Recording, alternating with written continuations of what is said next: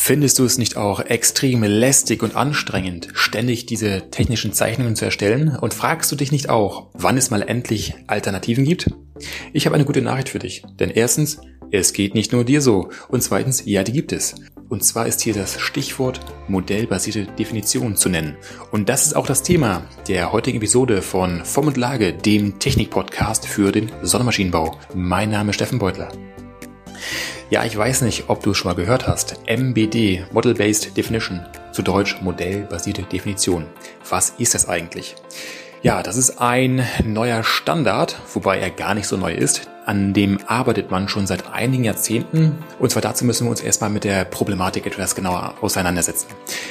Es ist ja so, dass vor langer, langer Zeit hat ein Mensch das Feuer entdeckt und mit diesem neuen Werkzeug natürlich viele, viele, viele neue Sachen ähm, gebaut, entwickelt, was auch nicht immer alles, bis er irgendwann, irgendwann mal zu dem Gebiet, zu dieser Geisteswissenschaft Ingenieurwesen gekommen ist. Und seit jeher hat er konstruiert, und zwar angefangen an Zeichenbrettern auf technischen Zeichnungen, also 2D-technisch, bis dann endlich der Computer entwickelt wurde und uns dahingehend geholfen hat, dass wir Modelle erstellen konnten, und zwar erst 2D-Modelle, dann 2,5D-Modelle und schließlich die 3D-Modelle, sodass wir sofort sehen, was wir da eigentlich erstellen und wie diese einzelnen Komponenten zu Baugruppen bzw.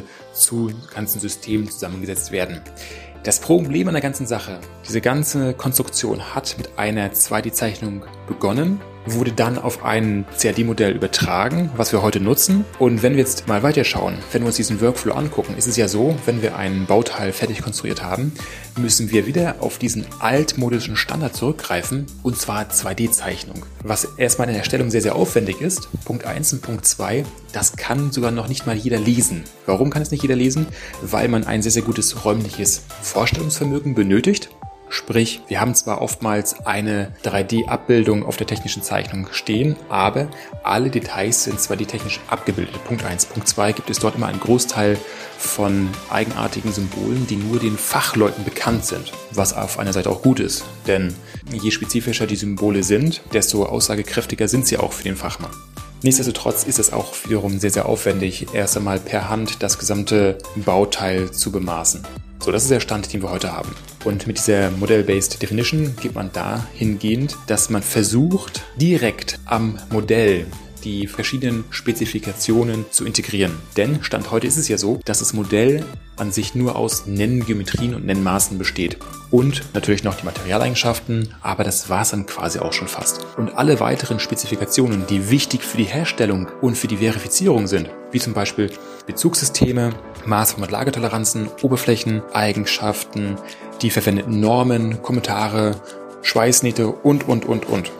Diese Sachen müssen erst aufwendig in die technische Zeichnung übertragen werden. Und zwar von demjenigen, der das Bauteil wahrscheinlich erst gar nicht konstruiert hat. Und zwar von dem technischen Zeichner. Weil der Konstrukteur ja sich ja eigentlich mit anderen Sachen zu beschäftigen hat.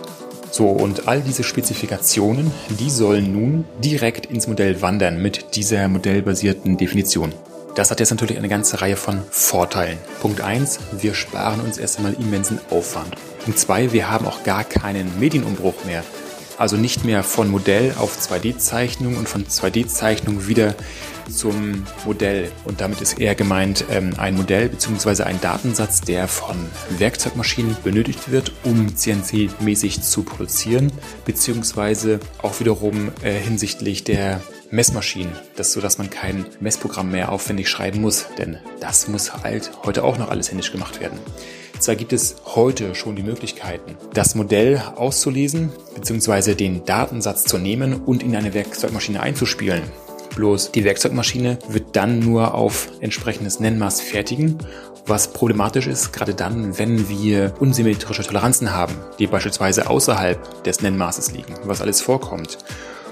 Punkt 1. Punkt 2.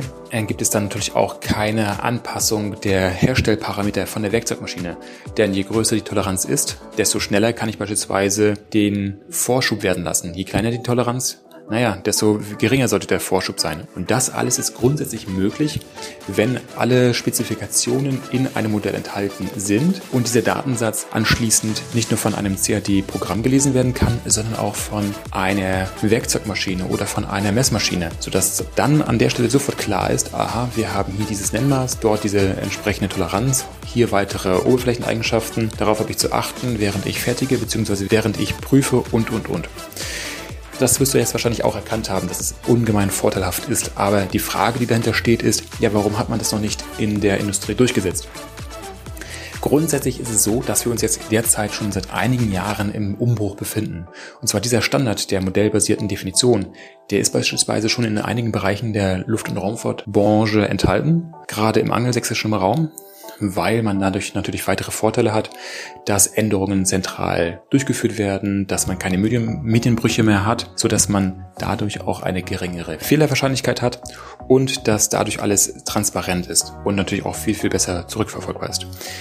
Nichtsdestotrotz ist es so, dass diese Softwarepakete noch nicht ganz optimal funktionieren. Also da muss man noch äh, etwas weiterentwickeln, damit es auch für die breite Masse anwendbar ist für alle, alle Maschinenbaubereiche. Punkt eins, Punkt zwei ist es auch wiederum so, dass es natürlich dann ein bisschen aufwendiger ist vom Erstellen, beziehungsweise ähm, die Benutzung dieses Programms ist auch relativ aufwendig und dadurch, dass jetzt in der nächsten Zeit immer mehr Änderungen stattfinden hinsichtlich der Erweiterung der Softwarepakete und Anpassung an die Anforderungen, gibt es da natürlich auch einen erhöhten Schulungsbedarf. Punkt zwei oder ein großer Punkt, warum es sich das noch nicht durchgesetzt hat, ist, dass natürlich noch nicht alle äh, Bereiche der Industrie damit arbeiten können. Und zwar, wenn wir uns eine Vielzahl von Zulieferern mal anschauen, die beispielsweise noch mit veralteten Methoden arbeiten, wenn ich das mal so sagen darf, die beispielsweise noch vieles per Hand machen, beziehungsweise ihre Maschinen per Hand einstellen, weil sie halt entweder so alt sind, beziehungsweise weil es die noch nicht komplett computerunterstützt gibt. Diese Bereiche sind auch relativ weit verbreitet. Das mag man gar nicht glauben. Dementsprechend dauert das noch, bis man soweit ist, dass solche Datensätze im Sinne des Standards für die modellbasierte Definition auch in allen Bereichen Einzug finden. Ja, das war's mit der heutigen Episode von Form und Lage.